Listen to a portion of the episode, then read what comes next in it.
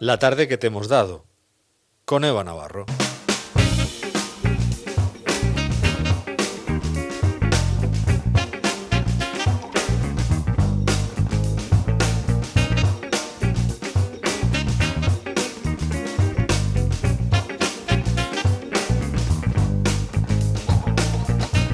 Y ahora se abren las puertas para recibir a la compañera Eva Navarro. He dicho, se abren las puertas, que parece que se abren las puertas de Babilonia. Esto es una cosa, ¿ya? bueno, nuestras puertas normales y corrientes. Eva Navarro, buenas tardes. Buenas tardes. ¿Qué tal? Muy bien. Bueno, pues vamos a contarles a los oyentes la tarde que le hemos dado Sí. eh, desde las 5. Así que cuéntanos, venga. Pues eh, a primera hora de la tarde hablábamos con Salva López, nuestro compañero eh, desde Alama, que nos traía las últimas noticias de este municipio del coronavirus y además nos avanzaban esta mañana que el alcalde de Priego daba en positivo y tras una reunión que tuvo la semana pasada en Aledo con los componentes de la Mancomunidad Turística de Sierra Espuña, que se han tenido que poner en cuarentena. Así nos anunciaba Salva quiénes son estos alcaldes.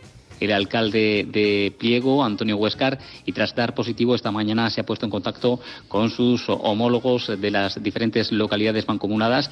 Entre ellas, recuerden que es un total de seis. Está Aledo, Pliego, eh, Totana, eh, Alama.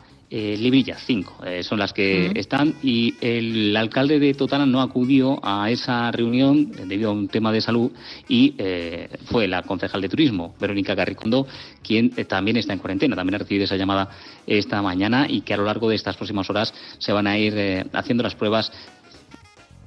Además de esto, algunos municipios como Lorquí, Ceutí, Mula y Jumilla adoptan algunas medidas restrictivas como Lorca tras decidirlo en el comité de seguimiento de Alama la semana pasada y algunas de ellas, las recordamos, son estas. como por ejemplo ese aforo del 40% para la hostelería, ¿no? Y luego todo lo que depende del área municipal, pues ya está todo cerrado. Se decidió a través del Centro de Coordinación Operativa Municipal, el CECOPAL, es como se le conoce con esas siglas, se cierran las instalaciones deportivas, siguen cerradas, además de forma indefinida, vigente esta orden de forma indefinida.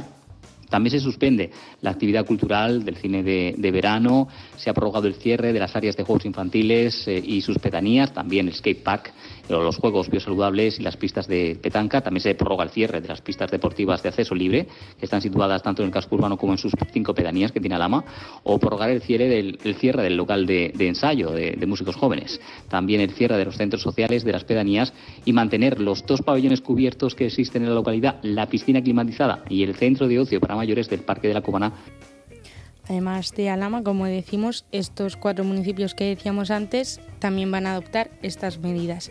Y siguiendo un poco con la actualidad del coronavirus, eh, también ha afectado a un sector muy importante como es el laboral.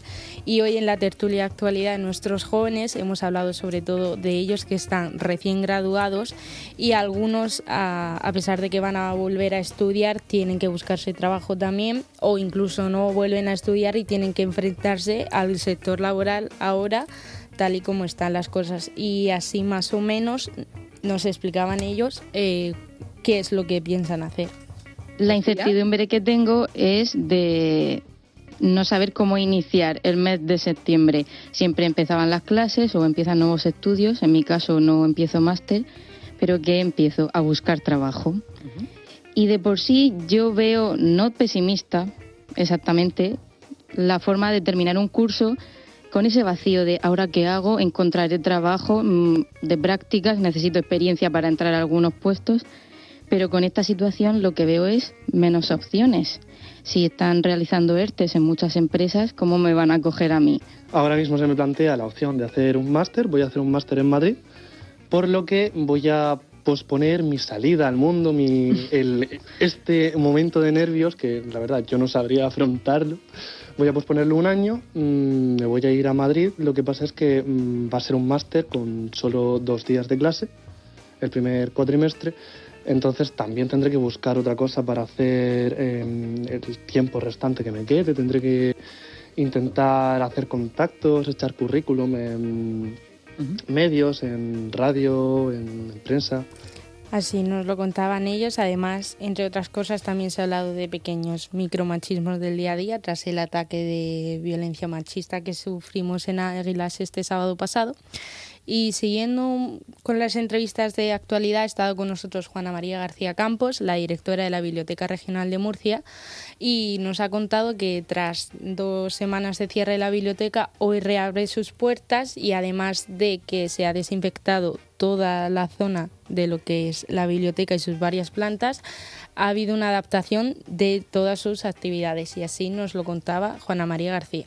La situación que está ocurriendo creo que ahora se ha evidenciado la necesidad de que la biblioteca en cualquier situación pueda estar presente.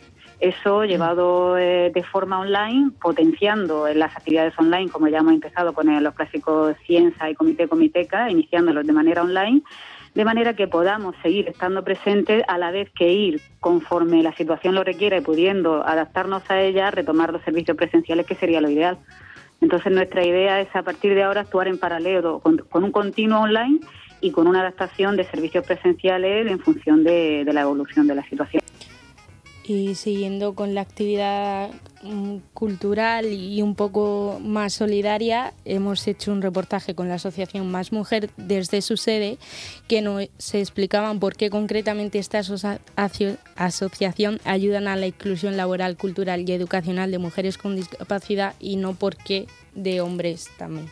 Desde hace muchos años han venido habiendo estudios que nos han enseñado acerca de la, de la brecha salarial, primeramente, eh, el techo de cristal que ponen a las mujeres, el, un estereotipo ya hacia las mujeres que si tienes cierta edad es porque ya eres madre, acarreas con muchas responsabilidades, si tienes algún espacio en blanco en tu currículum es porque a lo mejor Mm, has estado criando a tus hijos y no a lo mejor no piensan que te estás formando, sino que estás criando a un hijo, porque la, la, idea de, mujer es eso, que es una mujer reproductora, es una mujer que se encarga de todas las tareas del hogar y la asociación surge también por la necesidad de velar por esta igualdad con las mujeres.